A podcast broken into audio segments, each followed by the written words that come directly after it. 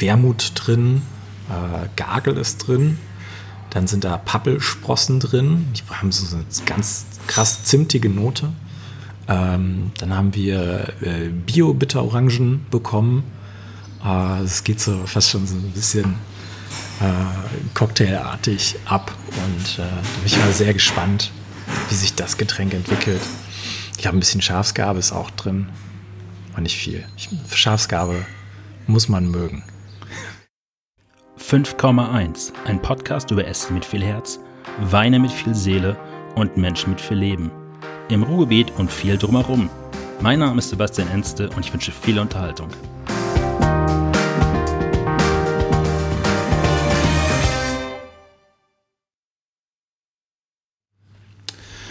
Ich bin in Everswinkel vor den Toren von Münster in Westfalen. Das sagt man ja gerne mal. Münster in Westfalen, nicht was verwechseln mit einem anderen Münster. Und zwar in der Brauerei Kemker Kultur. Und ich halte mich heute mit äh, Jan Kemker, der historische Biere hier im Münsterland braut. Hallo Jan. Hallo Sebastian. Ähm, wofür steht eigentlich das Kultur mit 3 U in eurem Namen? 3 U, genau. Eins am Anfang und zwei am Ende.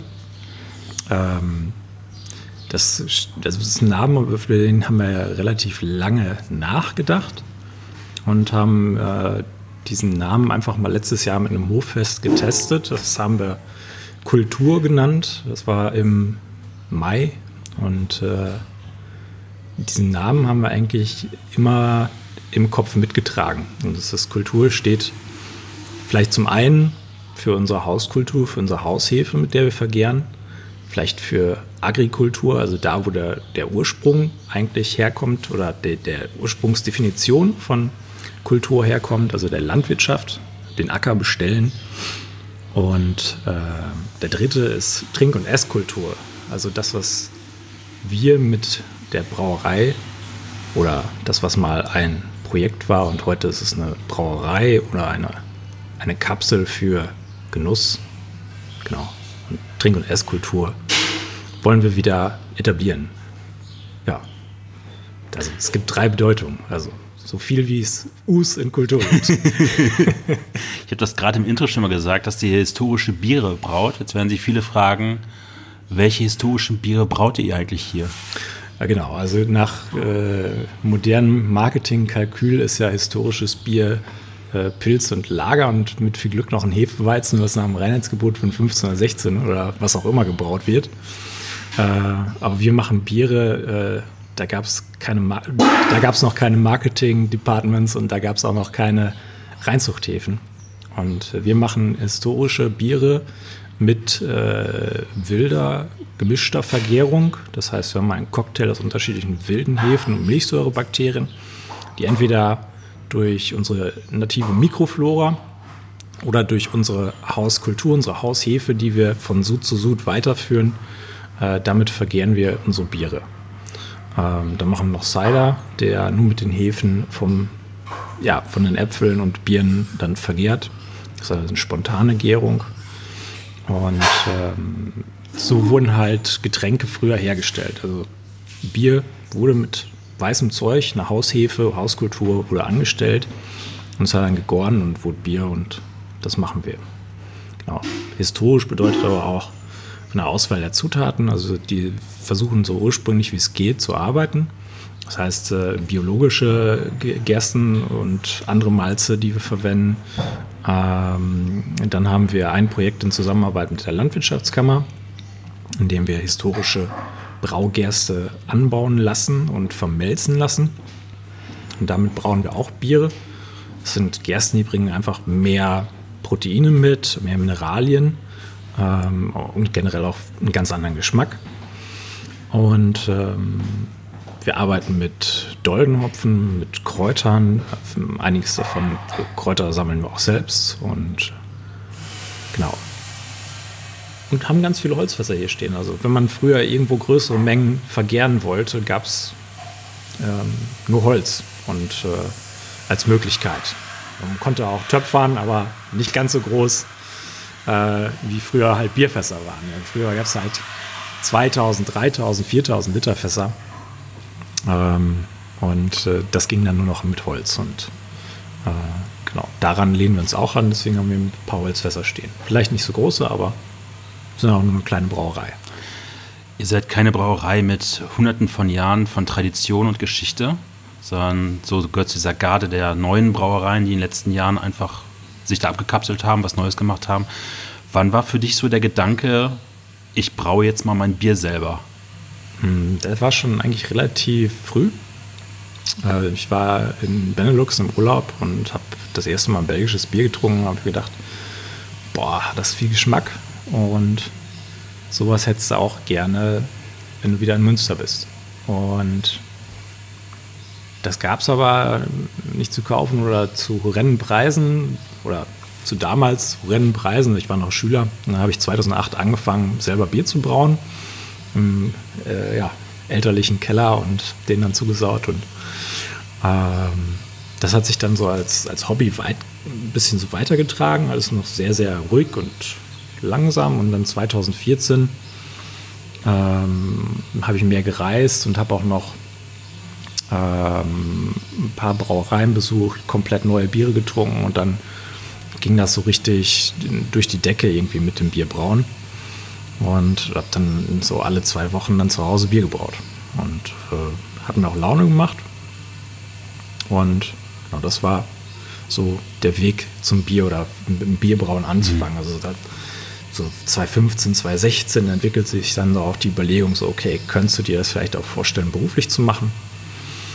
Und äh, habe dann äh, auf Bierfesten gejobbt, äh, im Bierhandel gearbeitet, äh, in einer Brauerei war ich für neun Monate, ähm, eine kleine Gasthausbrauerei ähm, und habe so auch noch mal ein bisschen Praxis gelernt. Und dann äh, ja, gab es dann 2017 die Möglichkeit, eine kleine Küche anzumieten, 70 Quadratmeter und äh, da habe ich dann angefangen, ja, jeden Monat zwei Biere herzustellen und die dann zu verkaufen. Genau. Und das hat dann ganz gut funktioniert und dann ja, musste man sich irgendwie vergrößern. Dann bin ich wieder zurück in mein Heimatdorf gekommen und da haben wir dann ein 100 Jahre altes Stallgebäude umgebaut zu einer Brauerei. Und äh, da sind wir jetzt seit Ende 2018. Was benötigt man so an, an Platz und Ausstoß? Ich habe das ja gerade schon mal gesagt, äh, große Brauereien brüsten sich ja gerne mit Ausstoß in Hektolitern ihrer Größe und ihrer, ihrer Wirtschaftlichkeit, um, um halbwegs wirtschaftlich zu arbeiten. Ja. Ähm, also wenn man klassische untergärige Biere machen will oder Craft Bier, ähm, das sind Biere, die werden so im zwei bis drei Wochentakt hergestellt und äh, da braucht man eigentlich gar nicht so viel Platz.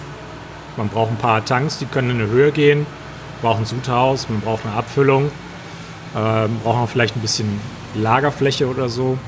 Aber das, da könntest du ja, eigentlich 200 Quadratmeter ganz gut leben und kannst 100.000 Liter Bier im Jahr herstellen. So.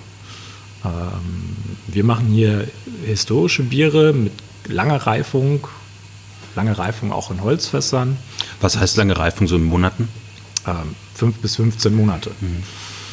Bis dann ein Produkt vom, sag jetzt mal, Brautag in die Flasche kommt und dann in der Flasche nachher nochmal eine zweite Reifung erfährt. Genau. Du hast gerade schon angesprochen, seid hier auf diesen Hof gezogen. Ich sag mal kurz, gerade wo wir sitzen. Wir sitzen eigentlich mitten in einer Brauerei bei euch. Ja. Hinter uns sind äh, jeweils eine Wand von Barrikfässern bzw. Fässern.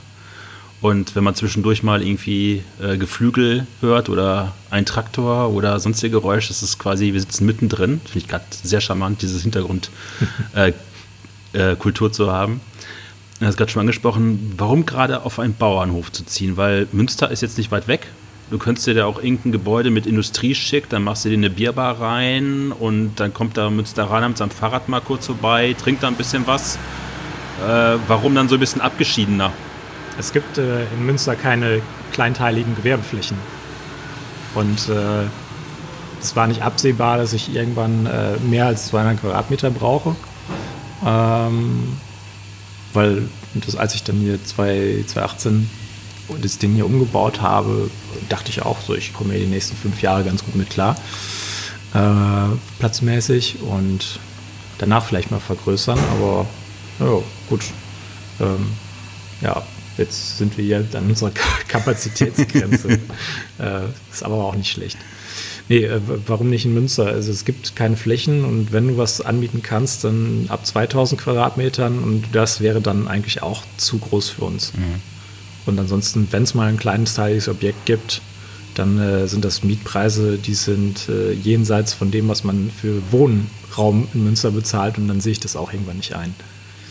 Welche Vorteile haben sich so für euch noch herausgestellt, auf diesem Hof zu sein, die ihr vorher so gar nicht im Blick hattet? Hm, das, äh, doch im Blick hatten wir das schon, aber mir war halt die Integration in die Wertstoffkreisläufe wichtig.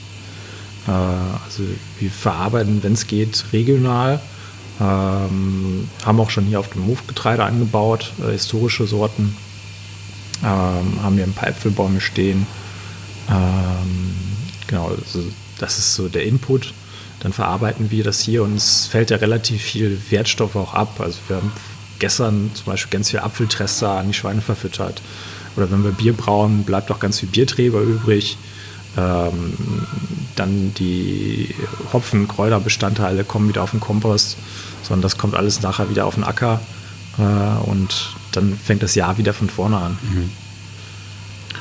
Wie habt ihr diesen Ort dort gefunden? Ähm, es war über ein Immobilienportal des, äh, der Wirtschaftsförderung Warendorf. Genau, so sind wir da drauf gekommen. Dann habe ich angerufen, ich sage, Steffi, habt ihr irgendwie eine Halle zu vermieten? Ich so, ja, woher weißt du das? ja, steht im Internet. ähm, man schreibt ja gerne so als Gründer immer so einen Businessplan, den man dann irgendwie der Bank vorlegen muss, um irgendwie Kapital zu bekommen für die nötigen Ausgaben. Was hat denn die Bank dazu gesagt, als du gesagt hast, du möchtest auf einem Hof hier im Münsterland historische Biere brauen? Ähm, das haben die alles gar nicht verstanden ähm, und haben dann ähm, mich an die Bürgschaftsbank verwiesen und äh, habe dann für die Bürgerschaftsbank zum vierten Mal den Businessplan geschrieben und immer wieder neue Zahlen oder ein neues Papier produziert über neun Monate lang parallel, wo wir hier auch schon umgebaut haben. Und ich wollte eigentlich dann ganz gerne ein bisschen äh, Startkapital haben, um hier wieder äh, Fässer und Bier und Brauen. Ich hatte ja ein Jahr lang keine Brauerei ähm, und äh, musste dann erstmal wieder neu anfangen. Und ein halbes Jahr hatte ich keine Brauerei. Und äh, genau, dann äh, ja, hatte ich irgendwann keine Lust mehr für, für die Bürgschaftsbank irgendwas zu produzieren und äh, habe das dann einfach ohne die gemacht. Und äh, das waren dann so wirklich anderthalb Jahre Blutschweiß und Tränen.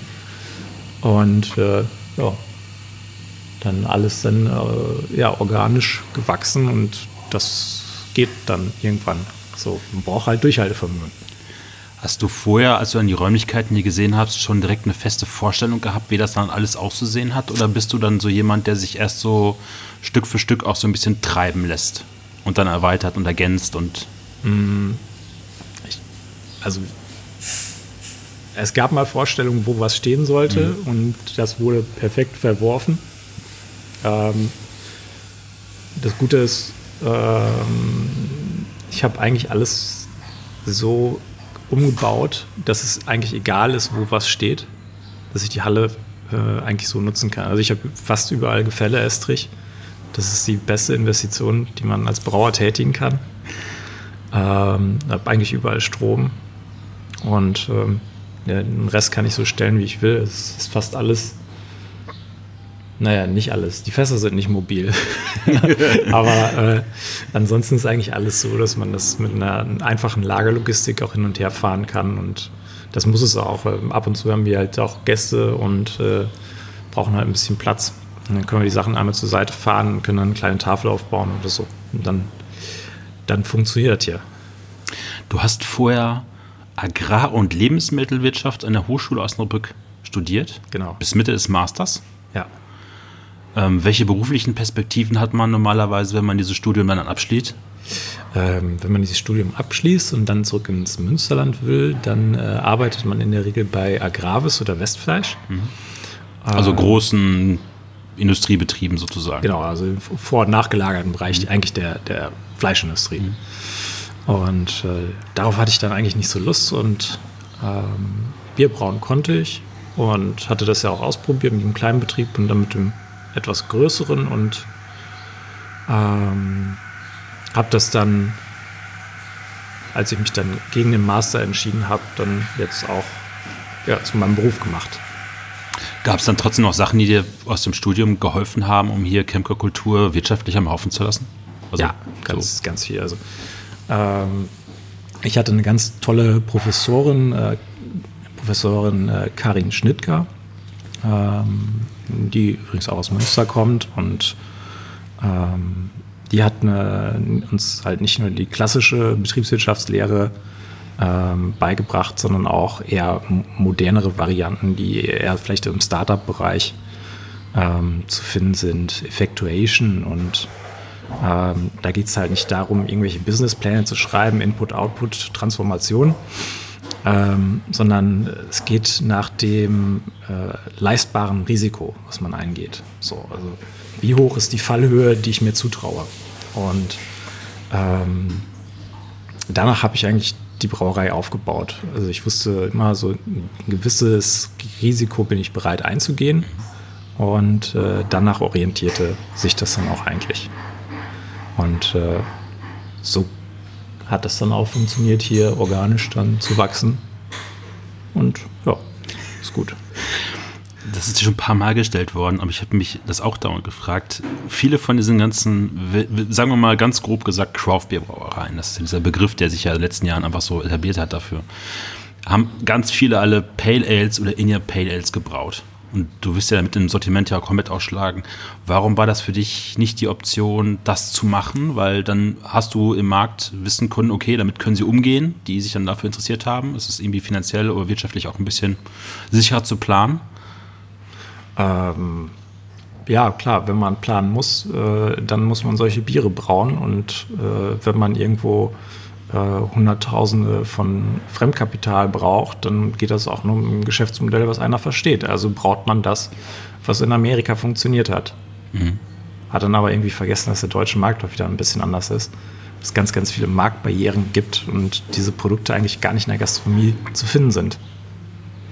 Craft Beer. Massendeckend? Nein. Gibt's nicht. Alle Hähne sind belegt. Deswegen funktioniert das nicht. Und ähm, ich hatte, also mein leistbarer Verlust lag dann halt auch nicht bei einer halben Million, eine Million, was so eine Craft-Brauerei mit eigener Abfüllung kostet. Und ähm, habe dann gedacht, so dann, pff, wenn du eh die Biere brauen willst, die dir schmecken, dann machst du halt saures Zeug und dann äh, kommst du ja auch vielleicht irgendwie mit 100.000 aus. Und äh, ja, äh, habe ich mich dafür entschieden. Jetzt mache ich Biere, die mir schmecken und anderen Leuten schmecken und ähm, habe hier ganz viel Holzfässer stehen. Also. Mal anschließend, wie kam dann eigentlich denn der Weg zu Sauerbieren und Grut? Hm. Gab es da so einen Initialpunkt, wo, das, wo du in Kontakt gekommen bist und gemerkt hast? Es waren, glaube ich, ganz viele Initialpunkte und das war halt eigentlich immer, wenn ich auf Reisen war. war ganz viel in Europa unterwegs gewesen, habe festgestellt, dass doch irgendwo überall Braukultur am Leben ist. Hm, ja, ausschlaggebend war ganz sicherlich Belgien. Äh, ein Land, wo eine wahnsinnig historische Biervielfalt bis heute bewahrt ist. Und ähm, bin dann zurück nach Münster und habe mich gefragt, so, wo ist denn eigentlich unsere Münsteraner Biergeschichte? Und habe festgestellt, es ist gar keine da. Ähm, aber früher war halt ganz, ganz viel Biergeschichte da. Äh, wir hatten äh, drei auf jeden Fall sehr populäre Bierstile und noch ganz viele drumherum, die hier in der Region gebraut wurden. Und das waren so tolle Geschichten. Und ich hatte das Gefühl, wenn ich das brauen würde, würde mir das auch schmecken. Ähm, fängst du einfach mal damit an. So. Und ähm, so kommt es halt, dass wir das historische Grutbier, also ein Bier aus dem 15. Jahrhundert oder vom, was weiß ich, 13. bis 17. Jahrhundert, wurden Grutbiere in Münster gebraut, brauen. Ähm, und das Münsteraner Altbier, das ist ein historisches, fast gelagertes saures Bier, was als weinartig beschrieben wurde. Mal kurz zu erklären, das hat nichts mit dem Düsseldorfer Altbier eigentlich genau. zu tun. Das Düsseldorfer kommt von Altus, von Obergärig und das Münsteraner Altbier kommt von alt, gereift.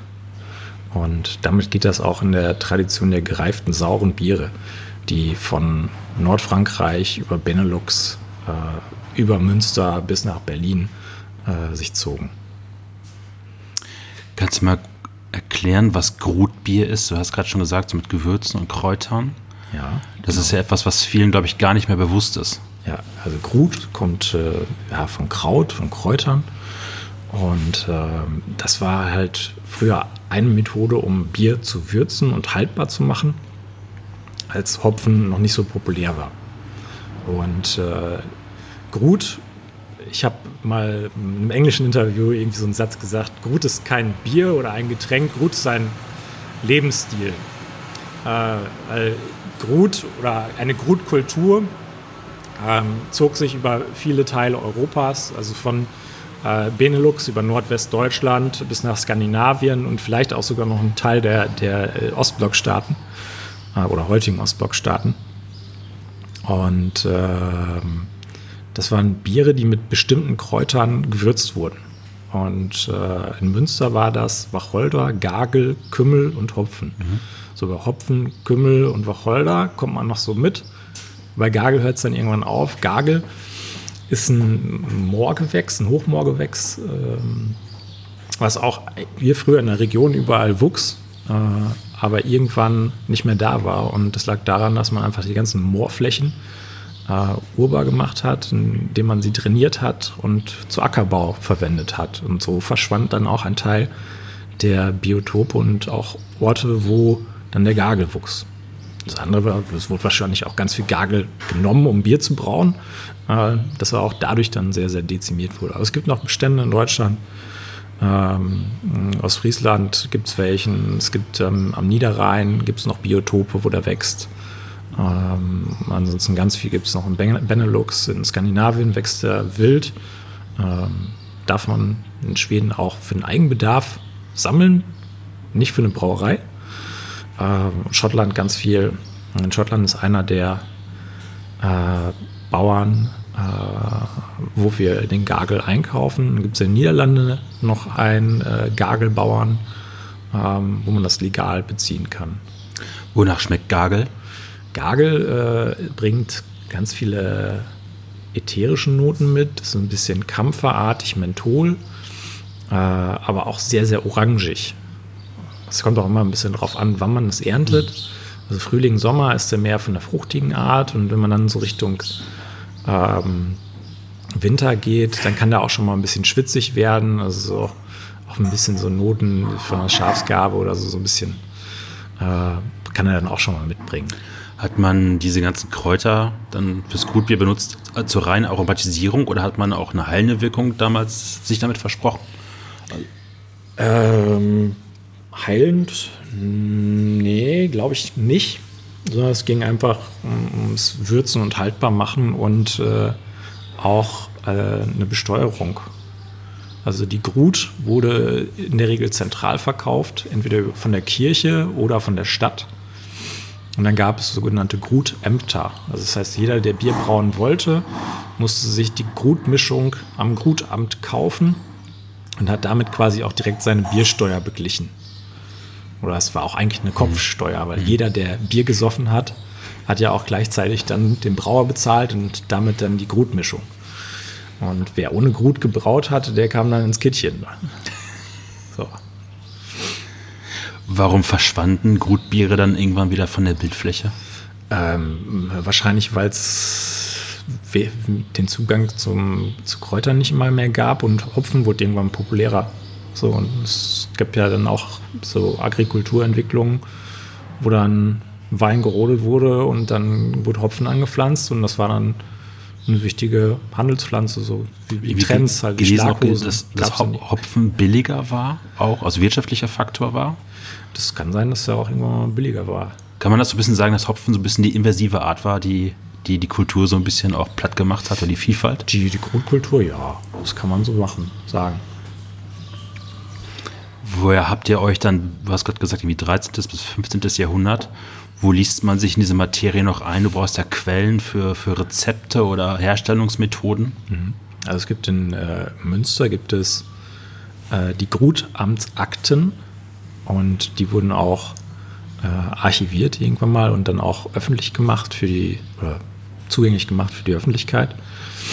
Und daraus kann man sehen, was alles ins Grutamt oder ins Gruthaus reingetragen wurde.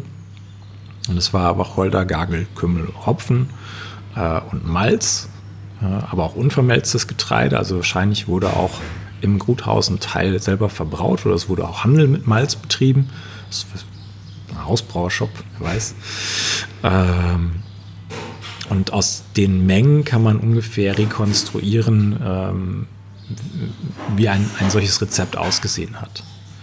Und dann gibt es auch noch archäobotanische äh, Funde, wo dann Latrinen in Münster ausgegraben wurden, wo man dann Wacholder, Gagel, Kümmel, Hopfen und Braugetreide nebeneinander in der Latrine gefunden hat. Und das deutet auch darauf hin, dass damit Gutbier gebraut wurde. Und wir haben diese Kräuter zusammen ausprobiert, beziehungsweise viel mehr. Ähm, Philipp Oberberg ist ein Bierhistoriker äh, und Bierkünstler aus Münster. Ähm, mit dem mache ich zum Beispiel die Doppelporse, mhm. das historische Grutbier. Genau. Also gerade meine nächste Frage wäre nämlich gewesen, wie treu seid ihr den historischen Vorbildern? Also es lebt ja keiner mehr, aber äh, mhm. ich glaube, wir sind da schon ziemlich nah dran mit dem, was wir machen. Gibt es da irgendwas an, an Kräutern, was besonders gut funktioniert, wo du denkst, dass, dass das passt richtig gut? Ähm, also ja, die, die Doppelpause ist eigentlich so ein festes Rezept. Ähm, das funktioniert und das, das rühren wir auch nicht wirklich an. Mhm. Ähm, und dann probieren wir andere Biere aus und ganz viel davon ist jetzt, das muss man sich jetzt vorstellen, hinter Sebastian. Ja. Da sitzen ganz viele Fässer, da steht dann sowas drauf wie International Groot Ale. Das haben wir im Februar gebraut, als wir das Groot Kulturfestival veranstaltet haben. Da sind dann äh, einige der ausstellenden Brauer auch zu uns gekommen. Wir haben einen Tag vorher dann das International Groot Ale gebraut und da ist dann ähm, Wermut drin, äh, Gagel ist drin, dann sind da Pappelsprossen drin, die haben so eine ganz krass zimtige Note. Ähm, dann haben wir äh, Bio-Bitterorangen bekommen. Es äh, geht so fast schon so ein bisschen äh, cocktailartig ab und äh, da bin ich mal sehr gespannt, wie sich das Getränk entwickelt. Ich habe ein bisschen Schafsgabe ist auch drin, aber nicht viel. Ich, Schafsgabe muss man mögen. Aber es heißt ja auch, dass das Gagel dann auch, ähm, ähm, das Gutbiere dann im Endeffekt auch so ein bisschen die Freiheit oder Diversität fördern, dass du sagen kannst, ich probiere einfach mal aus und benutze zwar die Techniken oder das Handwerk von früher, aber was ich dann reinsetze an Aromen, bleibt mir dann im ja. 2020 mir selber überlassen. Äh, total, aber äh, man muss aufpassen, dass es dann irgendwann kein Grutbier, oder man muss sich irgendwann entscheiden, ist es mhm. dann jetzt ein Bier mit Kräutern oder ist es ein Grutbier? Mhm. Ähm, deswegen, ähm,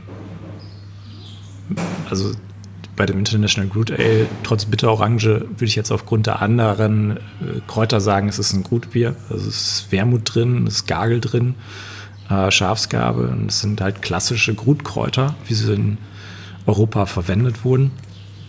Wenn ich jetzt aber mit ähm, Rosmarin und Bitterorangen und Minze was machen würde, ähm, dann wäre es irgendwann kein Grutbier mehr, aus meiner Sicht. Und wahrscheinlich würde mir auch ein Bierhistoriker zustimmen. Also das ist halt ein Bier mit Kräutern und Früchten. So. Bei dir steht drin, dass du auch Sour Ale oder Farmhouse Ales machst. Ja. Also Sauerbiere kennen wahrscheinlich die meisten, gerade das angesprochen aus, aus Belgien zum Beispiel. In Deutschland ist, glaube ich, das berühmteste, das einzige Beispiel die Berliner Weiße wahrscheinlich.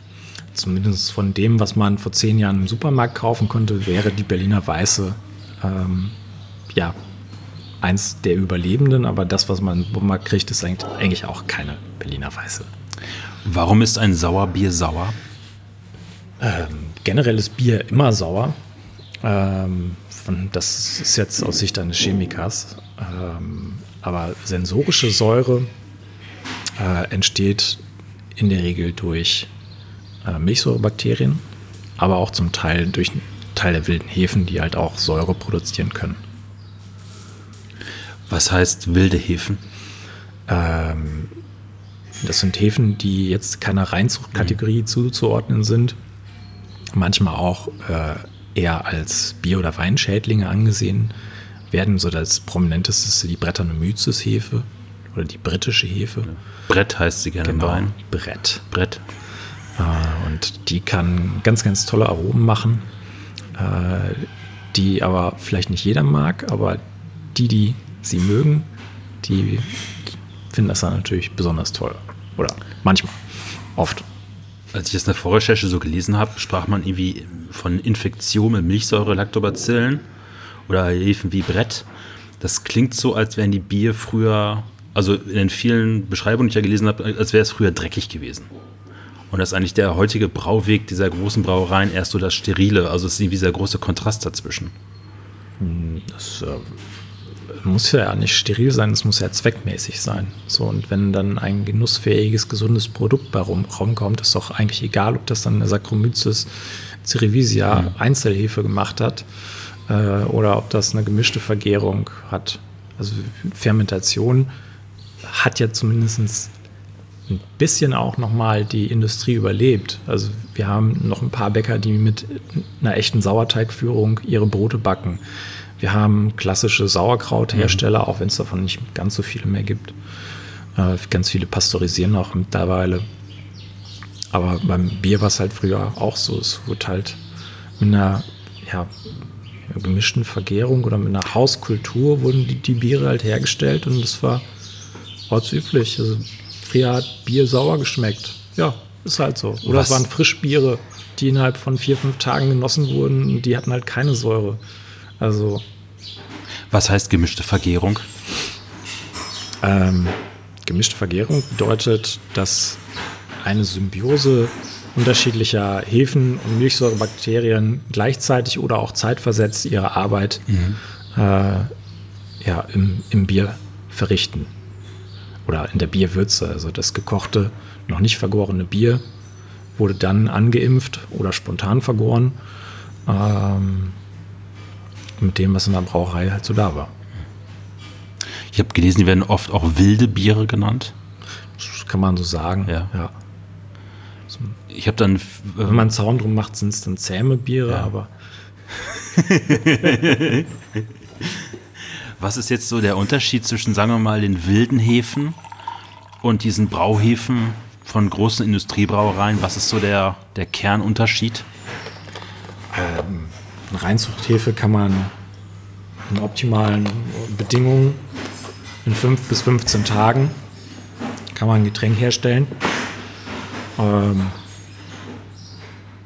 und dann kippt man ein bisschen Plastik rein, damit die ganzen Trübstoffe ausfallen. Und dann filtriert man das, pasteurisiert man das und dann kann man das zwei Jahre lang vom Getränkemarkt in die Sonne stellen. Das ist industrielle Bierproduktion. Und bei dem, was wir machen, egal ob man das jetzt Sour, Farmhouse Ale äh, oder äh, Grutbier nennt, mhm. ähm, sind halt Biere, die brauchen mehr Zeit, mehr Liebe. Und ähm, deswegen dauert sowas dann manchmal ja, fünf bis 15 Monate im Fass und danach nochmal in der Flasche eine zweite Gärung.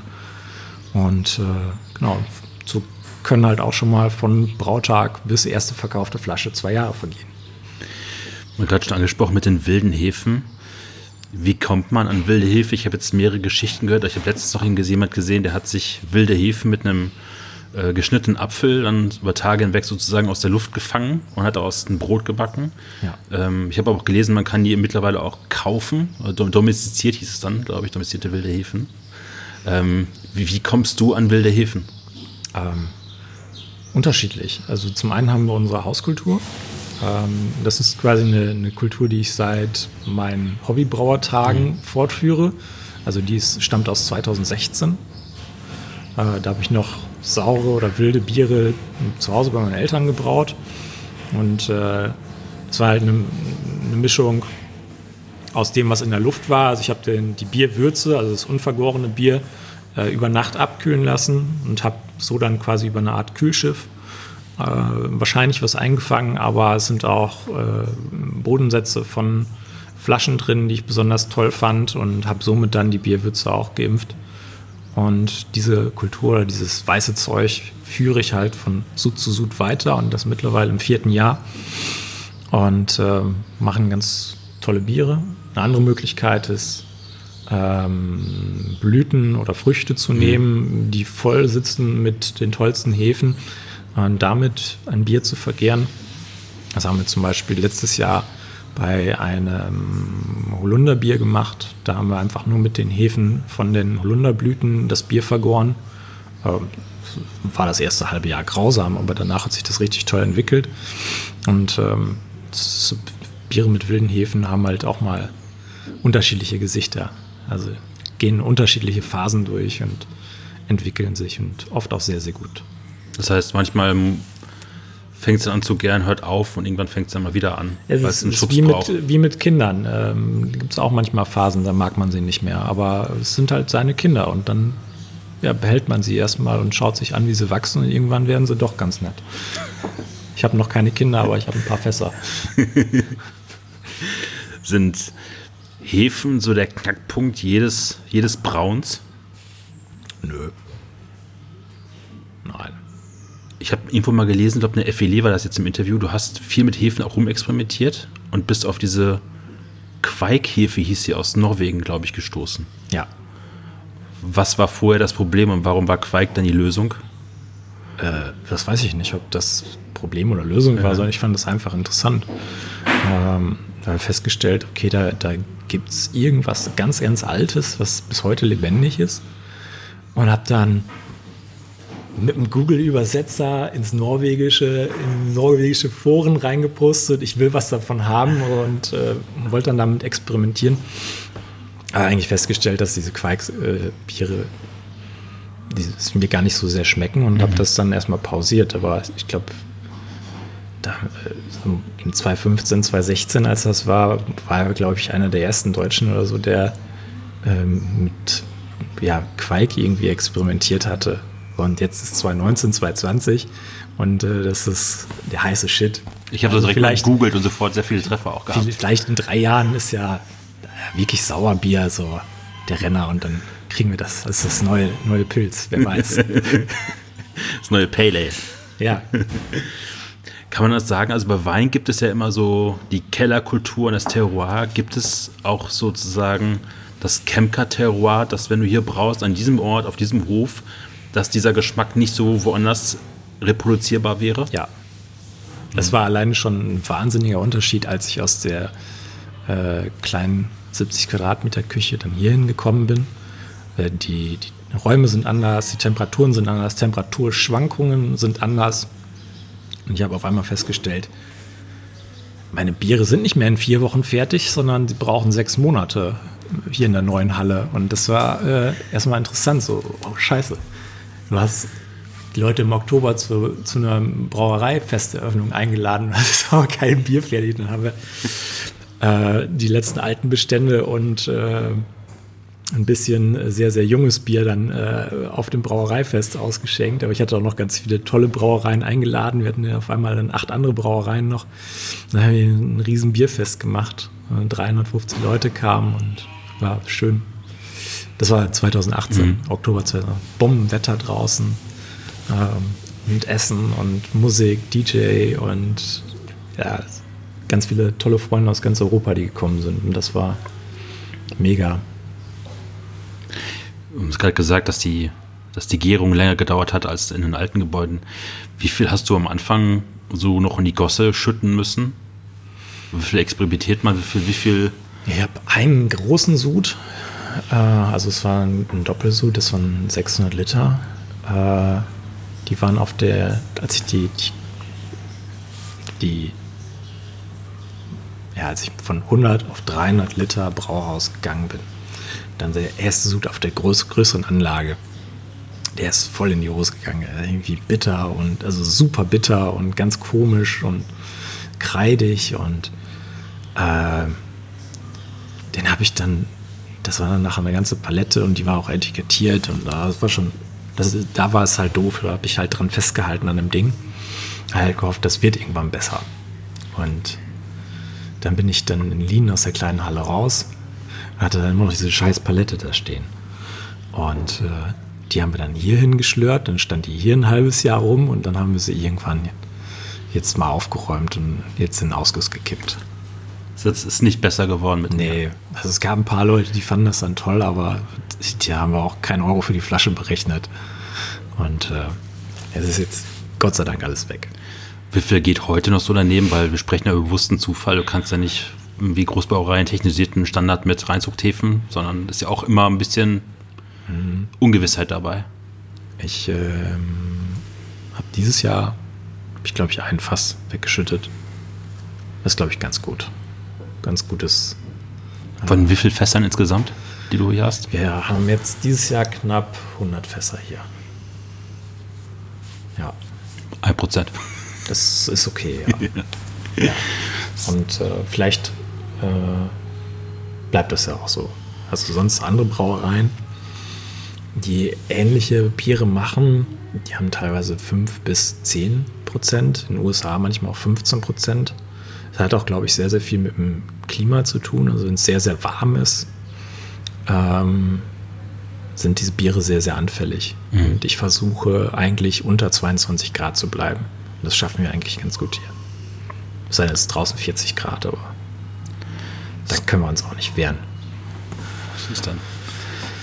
Ähm, ich habe es gerade schon gesagt, das Getreide kommt hier teilweise vom eigenen Hof. Und äh, ihr benutzt Kirschen, Pflaumen, Mirabellen, Birkenblätter, Löwenzahn oder Holunder für die Biere, nur ein paar Zutaten zu nennen. Das ist ja irgendwie, glaube ich, bei euch fast unendlich. Wachsen die Ideen hier teilweise auch am Wegesrand für neue Biere? Ja. Oder am eigenen Garten oder was auch immer. Also Ganz viel von dem, was wir dieses Jahr verarbeitet haben, stammt aus äh, unseren Hausgärten, aus unserer Familie oder von Freunden. Ähm, Streuobst aus Birnen und Äpfeln, kommen ja alle im Umkreis so von 10 Kilometern. Und dann haben wir noch ein paar Bauern im, im Teutoburger Wald, da kriegen wir auch noch Äpfel her. Wenn hier mal der, wieder der Frost kam oder so, dann hat man auch ein bisschen ähm, Balance. Ähm, Genau, Kräuter wachsen am Wegesrand. Ganz tollen Wermut letztes Jahr gefunden. Der, der wuchs im Neubaugebiet auf einer Brache. Und da habe ich mir natürlich mitgenommen und haben ein Wermutbier mitgemacht. Das ist super schön frisch geworden. Ganz feine, zitronige, bittere, so lustiges Ding. Das wächst hier. Ja, also braucht man damit. Ich glaube, im März, als wir unser Interview gemacht haben, da hattet ihr gerade Löwenzahn gepflückt auf einer Wiese. Ja. Steht Genau, ja, da oben das große Fass. Ja, ja ist jetzt äh, im Fass gelandet und äh, bleibt da wahrscheinlich so bis nächsten Frühjahr und dann schauen wir mal. Sind das auch viele Sachen manchmal dabei, die du vorher noch gar nicht ausprobiert hast und du probierst es einfach mal aus? Ach, Löwenzahnbier habe ich schon mal gemacht. Es äh, war, glaube ich, 2015 oder 2016. Mhm. Das habe ich bei uns auf der Hochschulbrauanlage gemacht. Absolut grausames Ding, wo man nicht wirklich mit arbeiten kann, weil keine Mannlöcher oder sonst irgendwas da dran sind. Und äh, das Ding war natürlich nur für Pellets ausgelegt und ich habe dann Doldenhopfen und Löwenzahn da reingepackt und oh, es war grausam. Ähm, und äh, habe, glaube ich, das ganze Labor äh, auseinandergerupft damit.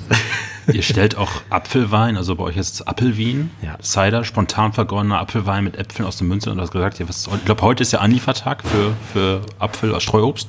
Genau, wir gucken mal, ob wir noch was kriegen. Dieses Jahr ist alles äh, etwas, etwas früher. Also teilweise äh, ja, vier, fünf Wochen sind manche Sorten eher reif. Deswegen ein bisschen was kam gestern noch. Und dann haben wir noch ein paar Birnenbäume, die wir abernten.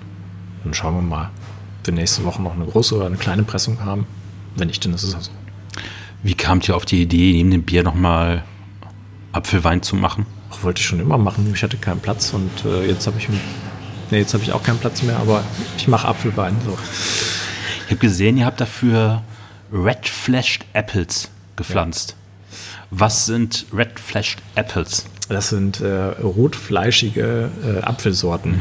Die hatte ich letztes Jahr, nee, nicht letztes Jahr, 2018 hatte ich äh, mir im März 15 äh, Bäume bei einem Züchter äh, gekauft, der eigentlich Tafeläpfel macht, hat aber auch ganz viele saure und bittere Äpfel und die sind natürlich super für den Cider. Und die haben wir hier auf den Hof gepflanzt, ähm, wurden dann aber durch drei sehr, sehr harte Sommer mit ganz viel Trockenheit äh, ja, ernüchtert. Also es sind, glaube ich, weniger als die Hälfte noch am Leben. Wie wichtig ist für dich, dass so die Zutaten, die du hier zum Bier machst oder mit denen du Biere machst, aus der Region kommen? Bist du dogmatisch, was so die Regionalität angeht?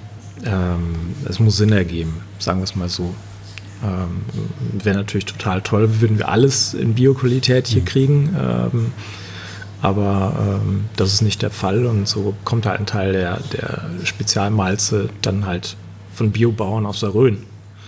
Ähm, das wird sowieso in, in der Rhön vermelzt, weil dort ein Familienbetrieb sitzt, der die kleinen Mengen von dem historischen Chevalier Malz macht. Dann bestellen wir die anderen Malze da auch mit und haben so, glaube ich, ein Sortiment, was Sinn ergibt und auch trotzdem noch nachhaltig ist. Ansonsten haben wir noch eine Melzerei, die sitzt in Winterswijk, äh, zwei Kilometer vom Münsterland entfernt in, in den Niederlanden. Und äh, die machen auf historische Weise äh, Malz, Tennenmelzen nennt sich das. Das ist aber auch ein ganz neuer Betrieb. Aber die machen auch ähm, ja, sehr, sehr geschmackvolles, nachhaltig angebautes Getreide. Du hast gerade schon gesagt, dass sie hier teilweise in Biertriebe an die Schweine verfüttert werden. Wie weit soll das für dich hier so ein geschlossener Kreislauf sein? Und wie viel darf da so von außen noch hereingetragen werden? Ähm, ein geschlossener Kreislauf wäre natürlich total schön, aber dann müsste ja auch das Bier hier mhm. äh, vor Ort getrunken werden. Dann äh, leben wir in einer Utopie. Also es sind keine zwei Hände voll aus dem Dorf, die sich hier hintrauen und Bier trinken. Also äh, grundsätzlich äh, erlaube ich mir zu einem gewissen Teil Zutaten, die auch nicht aus der Region kommen, die aber dann biologisch angebaut sind oder einen gewissen sozialen Charakter unterstützen. Und ähm, dann machen wir das. Und wenn ich damit gut schlafen kann, dann machen wir das. Das ist genauso wie mit meinen Kunden, die sitzen halt auch nicht hier, sondern die sitzen in ganz Europa. Und äh, solange die Leute enthusiastisch sind, äh, ist doch schön. So eine leicht verkopfte Frage. Was soll denn bei dem ankommen, der dein Bier trinkt? Ähm. Also neben, dass es Durst löscht, Geschmack und sonst irgendwas, glaubst du, dass es, also es gibt ja so bei, bei Köchen so ein Gericht, das kannst du so essen und es schmeckt dir, du kannst aber auch tiefer graben und da noch ein bisschen mehr hinterher entdecken. Ähm, grundsätzlich hm, versuchen wir, also auch obwohl unsere Produkte eher komplexer Natur sind, ähm, sollen sie aber nicht so komplex sein, dass es halt Produkte sind, die, die man sich nur anschaut sondern Bier ist gemacht zum Trinken.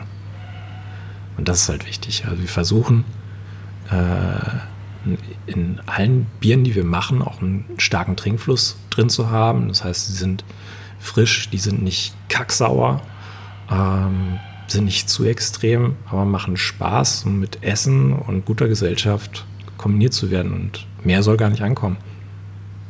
Da soll keiner ein Buch drüber schreiben, sondern es muss Spaß machen und keine Kopfschmerzen. Und nicht abends da sitzen, Bier trinken und die Aromen sezieren und aufzählen, was alles drin ist. Nee, das ist viel zu anstrengend. Ja. Ich sehe das, bei vielen Weintrinkern, das ist einfach nur noch sezieren, das ist steril, das ist nicht mehr dieser, diese Leidenschaft dabei. Das muss Spaß machen. Ja. Gestern einen Schaumwein vom Teschke gehabt und äh, oh, den hätte man auch schön sezieren ja. können, aber es hat einfach Spaß gemacht, den zu schütten und es war doch schön. Ja. Ich kenne, trinke den auch sehr gerne. Wie viele Sorten braut ihr eigentlich so im Jahr? Ähm, wir brauen dieses Jahr mit.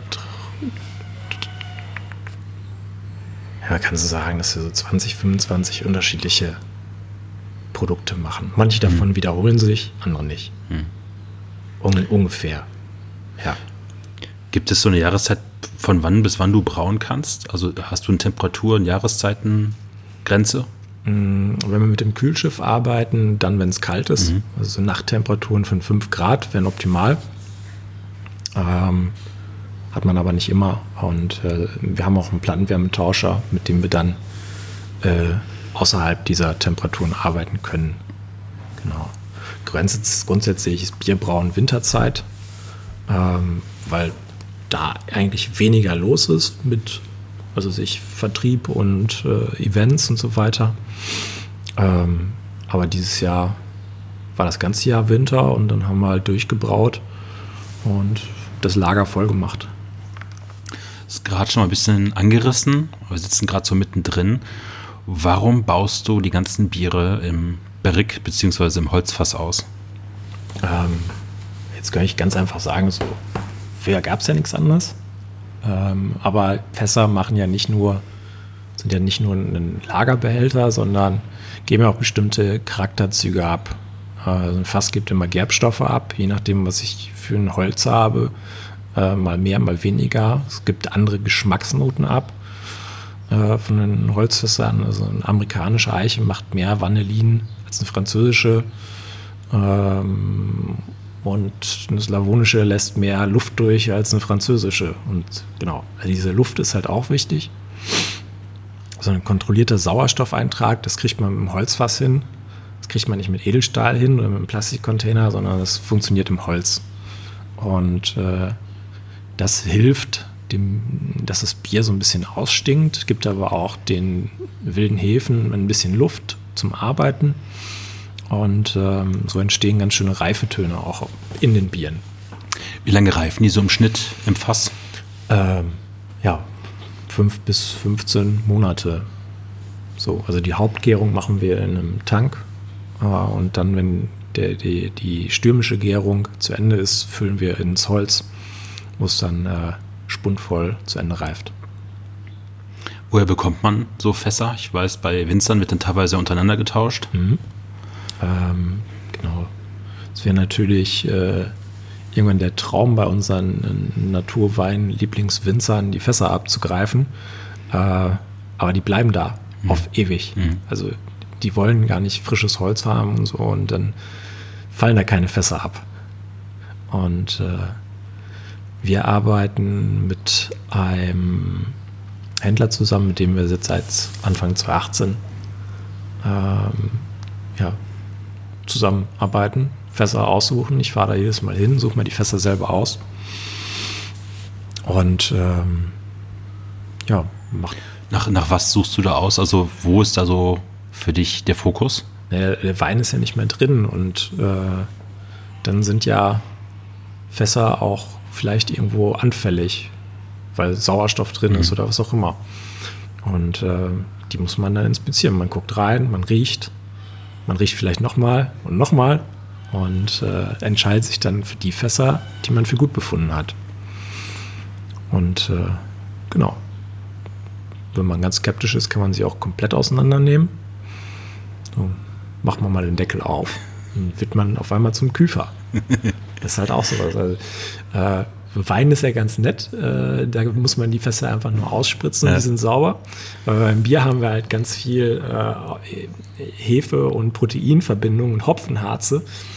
Und die kleben sich dann äh, schön am, am Fass auch fest. Und äh, dann darf man die auch mal auseinanderbauen und mit der Bürste schrubben und dann nachher wieder zusammenbauen. Und das ist äh, spannend. Das sind dann so die Neben, Nebenausbildungen, die man dann noch nebenher macht wie genau, man Fässer aber Es lebt keiner mehr, der es zeigen kann. Ne? Ja. Das ist auch ein aus, aussterbender äh, Beruf, der Küfer. Ähm, findet bei dir noch so ein, so ein, Blending statt, dass du mehrere Fässer mit dem gleichen Bier hast und dann nachher einfach mal schaust, was passt so am besten zusammen? Oder ist es wirklich immer Einzelfassabfüllung? Äh, nee, also das meiste küvitieren wir tatsächlich, mhm. ähm, sodass es dann nachher ein harmonisches Getränk ist. Äh, es geht ja auch darum, äh, einen Trinkfluss zu haben. Und dann sind manche Fässer sind halt zu extrem, sei es entweder zu säurehaltig oder zu bitter, zu kräuterig oder was auch immer. Und ähm, durchs Küvitieren kann man nachher ein rundes Produkt erzeugen. Deswegen machen wir das. Dann haben wir äh, einen Teil von unseren Frischbieren oder Jungbieren, so wie ich es jetzt mal nenne, so wie Stadtland Bier oder Mia.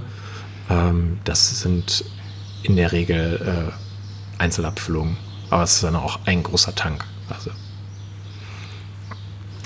Nachher reifen die Biere dann noch beim Kunden, respektive in der Flasche.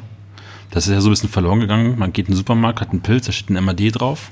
Dann trinke ich es bis dahin oder vielleicht auch nur ein paar Wochen vorher, weil ich Angst habe, danach zu sterben, wenn ich es zu spät trinke. Und bei dir steht dann aber auch manchmal, habe gerade schon erzählt, manchmal zehn Jahre drauf. Ja. Warum reifen die? Was passiert in diesen Bieren? Was verändert sich bei denen? Also bei Weinen gibt es ja dann auch so gewisse Prämissen. Ja. Was passiert beim Bier? Ähm, wir haben ja bei dem, was wir im Supermarkt haben, die Biere, die sind ja alle nicht wirklich lebendig. Die sind ja pasteurisiert, die sind tot, äh, haben noch ganz viel Restzucker drin und sind dementsprechend anfällig, auch irgendwann zu kippen. So, das heißt, die haben halt ein MAD von sechs bis zwölf Monaten oder manchmal auch zwei Jahre. Ähm, bei unseren Produkten ist es so, die sind halt komplett lebendig auf die Flasche ähm, mit unserer Haushefe und sie haben halt eine mikrobielle Dominanz durch die Haushefe und diese Hefe arbeitet auch immer weiter. Und so entstehen dann halt Produkte, die dann vielleicht nochmal eine gewisse Säure entwickeln oder noch ein bisschen mehr Säure entwickeln, aber äh, primär von der wilden Hefe auch nochmal ganz andere Geschmacksnoten. Und ähm, deswegen ja, können unsere Biere relativ lange reifen. Die sauren noch länger als die eher hopfenbetonten. An hopfenbetonten ist unsere Wunschvorstellung, dass es innerhalb der ersten, sag ich mal, 18 Monate mhm. getrunken wird. äh, und für die Leute, die auf den, die krasse Brettnote abfahren, die können die auch bis zu zwei Jahre im Keller liegen lassen. Warum ist bei den sauren, warum äh, können die länger reifen? Ist es, weil die Milchsäure das länger konserviert? Oder? Ähm, äh, Brettanomyces mhm. macht andere äh, Geschmacksnoten, je saurer äh, das Produkt ist. Und wenn ich ein hopfenbetontes Bier habe mit einem eher höheren pH-Wert, dann wird das Bier sehr, sehr wild. Also es bringt Noten, was weiß ich, von Schweiß, von Leder mit, ähm, von Pferdedecken, so. Und äh, wenn ich eher ein saures Produkt habe, macht Brett schöne frische Noten. Die gehen dann eher so Richtung Stachelbeer, Zitre oder Zitrus und tropische Früchte und Heu. Oder auch wenn es ein dunkles Bier ist, Kirschnoten. Ähm, und deswegen finde ich es persönlich angenehmer, Brett oder unsere Haushefe lange zu reifen und Sachen wie das Stadtland Bier oder so innerhalb von zwei Jahren zu genießen. Als dann hat es noch die schöne frische Hopfennote und die Brett ist noch nicht so intensiv. Wenn die Zeit des Brauens so erledigt ist, ich glaube, während der Kontaktbeschränkung dieses Jahr aufgrund von Corona habt ihr, glaube ich, so, so einen Powerspurt hingelegt. Ja. Was macht ihr mit der restlichen Zeit im Jahr? Was ist so an, an Tätigkeiten zu tun? Experimentiert noch ein bisschen, fährt man ein bisschen durch die Gegend, guckt sich irgendwelche neuen Ideen an? Ja, also dieses Jahr haben wir ähm, endlich mal äh, einige Weingüter anfahren können.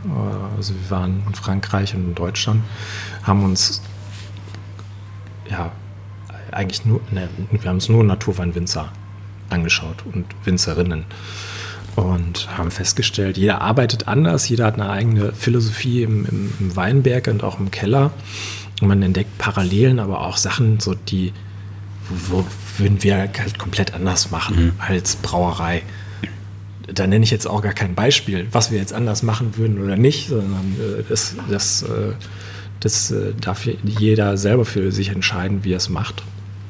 Und haben ganz tolle Kontakte gesammelt mit Abstand ähm, und haben die jetzt nochmal in der Lesezeit besucht und ähm, haben Trauben und Trester mitgenommen, machen damit jetzt mal ein paar Altbiermazerationen. Wie kam diese Verknüpfung in die Weinwelt? Ähm, Oder Naturweinwelt besser gesagt? Ja, also das, was wir machen, würden wir jetzt als Naturbier gerne deklarieren. Hm. Ähm, und fühlen uns eigentlich beim Naturwein eher wohler als das, was man sonst so kennt, kannte und auf Hochzeiten trinken musste. Und ähm, macht Spaß, sind ehrliche Produkte und haben einen tollen Trinkfluss, keine Kopfschmerzen und ja, also warum nicht? Weil es auch ein bisschen dieses Lebendige hat am Produkt, ja. dieses Changierende, sich wechseln mit der Reife und auch anders ist. Ja, also es ist, äh, und kein Schwefel oder wenig Schwefel, ist auch immer gut. Ich mag das nicht so, wenn das so in den Fingerkuppen dann anfängt zu kribbeln, wenn du so einen Supermarkt Wein hast. Das, das muss nicht. Und vom ersten bis zum letzten Schluck äh, gleich gut schmeckt. Ja. Äh, beziehungsweise gleich weniger gut schmeckt. Ja. Habt ihr irgendwie auch gesehen, dass ihr zum Beispiel bei Anni Weigand den Trester mitgenommen habt? Genau. Und der jetzt hier in Bottichen noch lagert? Genau. Reift. Also Altbiermazeration mit äh, Silvaner, dann haben wir eine andere mit äh, Dornfelder und Riesling Und dann haben wir noch mal einmal Dornfeller Trester auf Cider gegeben. Das wird dann vielleicht so unser Rosé für nächstes mhm. Jahr. Müssen wir mal gucken, was das so wird. Wie experimentierfreudig bist du? Also gibt es bei dir im Kopf so erstmal nur eine Idee, hast du ein Gefühl dafür, das könnte ich meine jetzt äh, mit, mit Dornfeller zusammen, wo man denkt so, ja, passt das? Hast du schon ungefähr eine Idee, wie es nachher schmeckt? Nee, aber äh, ich habe halt eine Fallhöhe ausgemacht. Das war halt maximal 1500 Liter Altbier, die hierbei draufgehen und entweder es funktioniert oder es funktioniert nicht. Wie der Testballon deiner ersten Brauerei. Also ja. wenn es funktioniert, super, ansonsten abschreiben. Ja. Wie kam eigentlich dann so dein Bier hier in der deutschen Craft-Bier-Szene an? Und dann aber auch in der Region oder auch hier in Everswinkel? Ich weiß gar nicht, ob das überhaupt angekommen ist. In der Craft-Bier-Szene. Ich glaube, die hängen alle noch gerade an Alkopops fest. Irgendwie äh, Stouts mit Marshmallows und Bier, was eher wie Fruchtsaft schmeckt oder so. Wenn ich das als Craft-Bier-Szene bezeichnen möchte. Wir haben sicherlich darunter auch einige sehr enthusiastische Trinker, die sich für unsere Produkte und nachhaltig hergestellte andere Biere begeistern. Ähm, aber primär, glaube ich, sind es eher ähm, ja, ein, Leute, die Naturweinbegeisterung mitbringen oder Begeisterung für gutes Essen. Ähm, hier in der Region haben wir eine kleine eingeschworene Biergemeinde. Äh, Münster ist, glaube ich, relativ aktiv was äh, das Hobbybrauen angeht, aber hat auch ein paar kleine handwerkliche Brauereien, die auch alle ja, ungefähr zur selben Zeit angefangen sind. Und da ist ein, auch eine Community hinter, das kann man schon so sagen. Ja. Weil ich weiß nicht, ob das Craft-Bier-Trinker sind oder was auch immer. Ich weiß es nicht. Wo geht äh, ein Jan Kempker am liebsten ein Bier trinken? Also was muss so ein Laden mitbringen, dass du sagst, da fühle ich mich gerade so richtig wohl? Ich will echtes Essen haben echtes, einfaches Essen. Mehr gar nicht.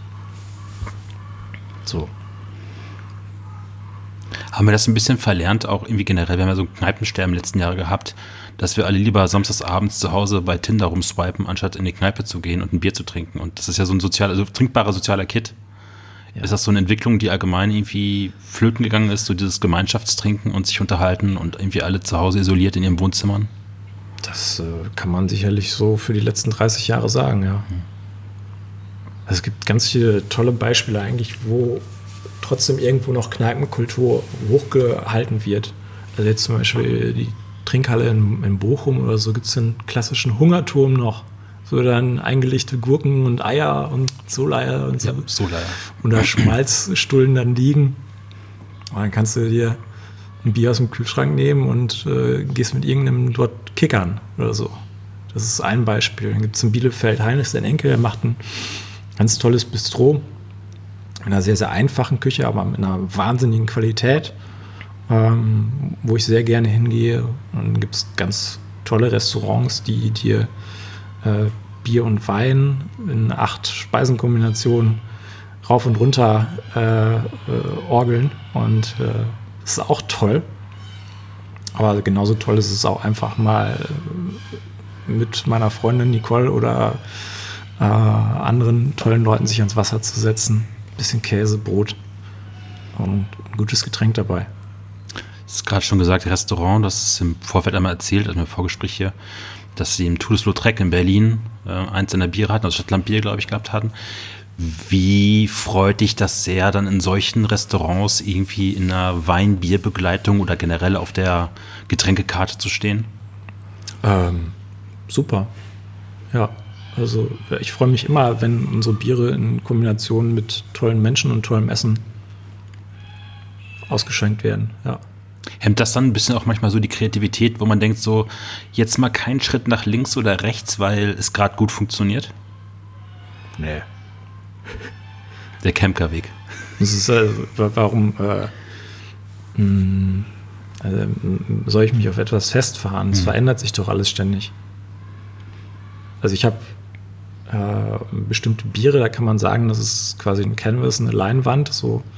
Und das ist so ein gewisses Fahrwasser und in diesem Fahrwasser spielen wir. Das ist zum Beispiel beim Stadtland Bier, ist äh, da die Hopfensorten ändern. Aber an sich werden die Produkte aber auch je nachdem, wann sie gebraut wurden im Jahr, äh, verändern sie sich auch geschmacklich. Mhm. Also die Ende, die wir Anfang des Jahres gemacht haben, äh, ist ein komplett anderes Produkt als das, was wir im Sommer gemacht haben. Das im Sommer ist viel, viel Hopfen betonter und das aus dem Winter ist eher frisch, bringt eine leichte Säure mit. Und ähm, das ist ein anderes Getränk geworden. Also ich kann das nicht kontrollieren, das, die Hefe kontrolliert einen. Das heißt, die Natur, sagen wir mal, die Hefe verhindert auch, dass du dich von Jahr zu Jahr selber kopierst. Also du hast ja gewisse Weine und Biere, die schmecken halt immer gleich jedes Jahr, egal was war. Und bei dir schmeckt es jedes Jahr auch ein bisschen anders. Ja. Obwohl es immer die gleichen Zutaten und die gleichen Mengen und die gleichen Rezepte sind. Ja, es kann halt mal sein, dass ein Tag anders gelaufen mhm. ist oder beim Maischen, also sich zwei Grad Unterschied sind, deswegen verändert. Deswegen, ähm, ja, ist das so. Als diese, sagen wir mal so, internationale Craft-Beer-Szene aufkam und die ersten Getränkeläden dann ihre Regale damit gefüllt haben, dann hast du irgendwie so tausend Etiketten gehabt, die eins nach dem anderen wilder gestaltet war als das andere. Und alle haben in die Wette geschrien, wer genau. jetzt hier als erstes reingetragen will. Laut und am besten noch sexistisch. Ja, und, und äh, das ist halt zu plump. Punk und äh, Chaos und provokativ. Und bei euch ist da so eine Serifentypo und ein meistens ein Aquarellbild irgendwie dahinter, sehr ruhig. Ja. War das von Anfang an klar, ich will komplett nicht schreien, wenn es irgendwo steht, sondern ich will halt das widerspiegeln, was ich in der Flasche habe? Ja, ähm, ich glaube, das kann man so sagen. Also die Idee, mit Aquarell zu arbeiten, war schon eine ganz, ganz junge und das hat sich eigentlich dann auch ähm, ja, die letzten vier Jahre durchgezogen. Und äh, momentan machen wir alle Etiketten selber. Also entweder Nicole oder ich machen dann die Aquarelle. Ähm, und geschmacklich ist sind die Sachen, die wir machen, ja oft sehr nah an, an, an Wein. Und das, ich fand die Ästhetik eigentlich auch von Weinetiketten immer ganz nett. Und deswegen sieht es halt eher aus wie ein Weinetikett als wie ein Bieretikett. Hast du eigentlich Vorbilder? Also so Brauereien, wo du sagst, so, das ist so, wo ich mal hin möchte oder da nehme ich mir Ideen auch mit? Hm, Ideen sollte man sich überall mitnehmen und äh, das muss nicht nur immer zwangsweise eine Brauerei sein, sondern es können auch ganz andere tolle Landwirte oder Lebensmittelhersteller sein oder auch Unternehmer oder Unternehmerinnen, die sich anders oder ganz enthusiastisch aufgestellt haben mit dem Geschäftsmodell oder um Kunden kümmern oder einfach ganz anders arbeiten. Und das, das darf man immer aufsaugen. Klar, gerade bei Getränken gibt es so viele tolle Sachen. Ja. Während Aber ich glaube, ich habe noch gar nicht alle gesehen, also, woran ich mir Ideen sammeln will oder die mich begeistern. Also ich glaube, da gibt es noch so viele tolle Menschen. Ist das beim Bier auch so? Also beim Wein kenne ich es einfach, du fängst mit irgendwelchen Bieren an und sagst so, boah, das ist ja stark, so ganz am Anfang. Und dann trinkst du das nächste und es ist dann noch ein Stückchen besser. Und dann geht die Reise eigentlich über Jahrzehnte so weg, dass du immer gar nicht da angekommen bist, wo du denkst, so, das ist für mich so die, das Ende der, der Latte, wo ich sagen würde, so, das fasziniert mich und man rückblickend auch die Sachen am Anfang gar nicht mehr so toll findet, weil man einfach auch andere Sachen getrunken hat. Ja, das, das gibt's. Aber es gibt auch äh, dann immer wieder tolle Sachen, zu denen man doch immer wieder gerne zurückgeht. Es gibt ganz viele ähm, von meinen Kollegen, die ich immer wieder gerne besuche, weil ich deren Entwicklung, deren Produkte ähm, sehr zu schätzen weiß. Manche davon sind auch Sachen, die sich immer wieder verändern, geschmacklich. Dass zum Beispiel jedes Jahr eine neue Qualität draufkommt. Äh, und andere, die sind einfach eher gleichbleibend, aber gut, weil sie eine eigene Geschichte erzählen. Gibt es bei euch eigentlich so eine Größe, wo ihr sagt, bis dahin wollen wir wachsen und nicht weiter? Hm. Ich glaube, beim, beim Bier, zumindest mit der momentanen Manpower, also oder Girlpower ist ja Muss man kurz dazu sagen, ja du, machst, mit, machst es mit, mit deiner Freundin mit Nicole. Nicole. eigentlich im Alleingang, genau. also im Duo. Ja, also dieses Jahr äh, ist extrem, was, was Nicole hier gerissen hat. Ähm, ihre Eltern, meine Eltern ähm, und auch Freunde, die hier mit angepackt haben. Äh, ist, ohne, ohne das wird es gar nicht gehen. So. von dem, was man zu zweit managen könnte, wäre jetzt, glaube ich, so bei 30.000, also eigentlich auch das, was wir hier haben, äh, im Jahr Schicht. Also dann, äh, dann braucht man schon weitere Unterstützung eigentlich. Ähm, wenn wir dann irgendwo wachsen wollen, dann eigentlich doch lieber in, in die Breite, mhm. ähm, indem wir halt irgendwann arbeiten, leben und den geschlossenen Kreislauf äh, komplett zusammen und komplett nach unserer Fasson haben. Das ist die Idee. Also wir würden irgendwann gerne einen eigenen landwirtschaftlichen Betrieb haben, wo dann die Brauerei drin integriert ist. Ja, nimmst mir fast die letzte Frage, die ich vier Fragen später habe, fast vorweg, aber ich frage sie dann nochmal, dann kannst du sie noch ein bisschen ausführen. Äh, während des Lockdowns habt ihr so einen Brotbackkurs online bei Instagram Live gemacht. Ja. Und ihr verkauft auch hier euer Sauerteigbrot. Wir haben es gerade auch nochmal zum Frühstück hier gegessen. Das ist ja total nah an dem, was du hier brauchst. Also wir reden ja über Hefen und über die ja. Hefen. Und ähm, dann habt ihr ja von Sabine, Sabine Jürs, die ja. macht für euch hier den Ziegenkäse, den ihr auch. Nicht nur für uns, aber. Nicht für uns, aber, auch aber für, ihr bietet den mit an. Halt. Die sich äh, für geiles Essen begeistern, ja.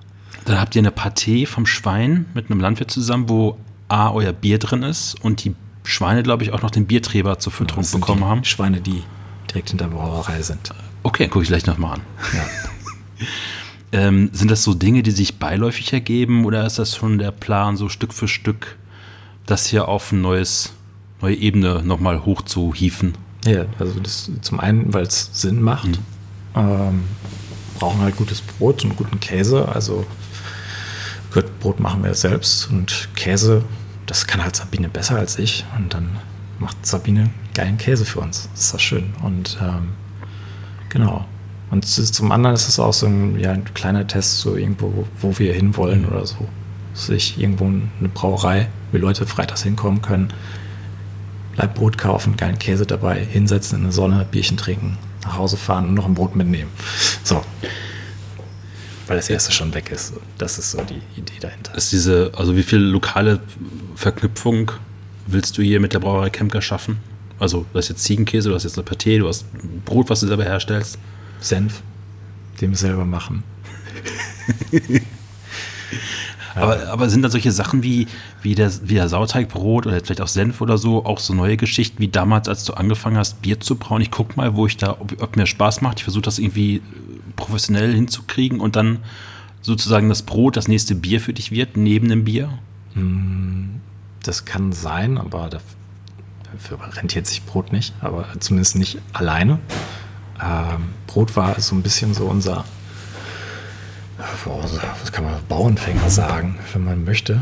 Also ohne abwertend zu klingen. Ähm, aber äh, gutes Bier oder das, was wir machen, das versteht jetzt vielleicht nicht jeder. Ähm, und traut sich dann nicht zu kommen oder so. Aber bei äh, Sauerteigbrot oder Galbenbrot, das versteht man noch mal eher, weil man das vielleicht noch aus der Kindheit kennt, als es dann noch einen Dorfbäcker gab und das hat echt geschmeckt, das Brot. Und ähm, haben halt so äh, neue Kunden und auch dann Stammkunden kennengelernt, die sonst wahrscheinlich nicht reingekommen wären. Und dann lohnt sich das schon wieder mit dem Brot. Die letzte Frage. Was wäre so dein Gesamtbild, wenn du in ein paar Jahren so auf die Brauerei Kemker guckst? Also was würdest du dann gerne sehen? Also gibt es da so ein... Äh, ich äh, hoffe, wir sind alle gesund und können uns Spaß leisten äh, und haben eine Brauerei und wohnen zusammen. Genau. Wo das jetzt ist, das werden wir sehen. Schön wäre hier im Münsterland, aber ähm, ab einem gewissen Punkt äh, haben wir da auch eine Flexibilität. Ja. Bevor ich mich jetzt für das Gespräch bedanke, ich habe gelesen, dass hier zupackende Hände gerne gesehen sind. Stimmt Wo das? steht das denn? Äh, ich habe irgendwo gelesen, ich habe das in mehreren Blogbeiträgen in der Recherche gelesen, dass du, Aha. wenn Leute hier hinkommen, auch gerne ah, anpacken ja, ja, dürfen. Ja, ich habe schon, schon gesagt, ähm, ja, genau.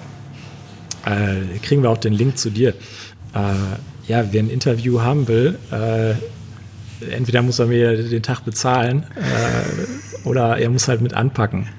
Und äh, so kam dann äh, der Kabisch, aber auch gleich du in den Genuss, äh, des Anpackens. Sehr gerne. Ja. Also wer nebenbei äh, viel von Bierbrauen verstehen möchte und dass man die Idee dazu haben, was hier Jan macht. Ähm, ich glaube, Jan kann man einfach mal eine Nachricht schreiben, fragen, wann er was macht und dann kann man hier vorbeikommen und ich glaube, der ist sehr dankbar dafür, wenn man Genau. ein bisschen mit Das, anpackt. Bitte aber auch nur, wenn man sich das selber zutraut.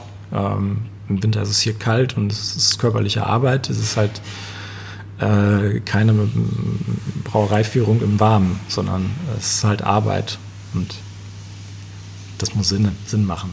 Aber ich glaube, meine Zuhörer gibt es viele paar von, die es nicht Ja. abschreckt. Danke, Jan, fürs Gespräch. Gerne. Das äh, schön, dass du dir die Zeit genommen hast, dir unsere Brauerei anzuschauen. Es ist ein, äh, ja, es ist ein offener Ort und Freitagnachmittags haben wir auf. Ähm, und dann kann man sich gerne ein Bild davon machen. Ist kein Closed Shop. Danke. Gerne.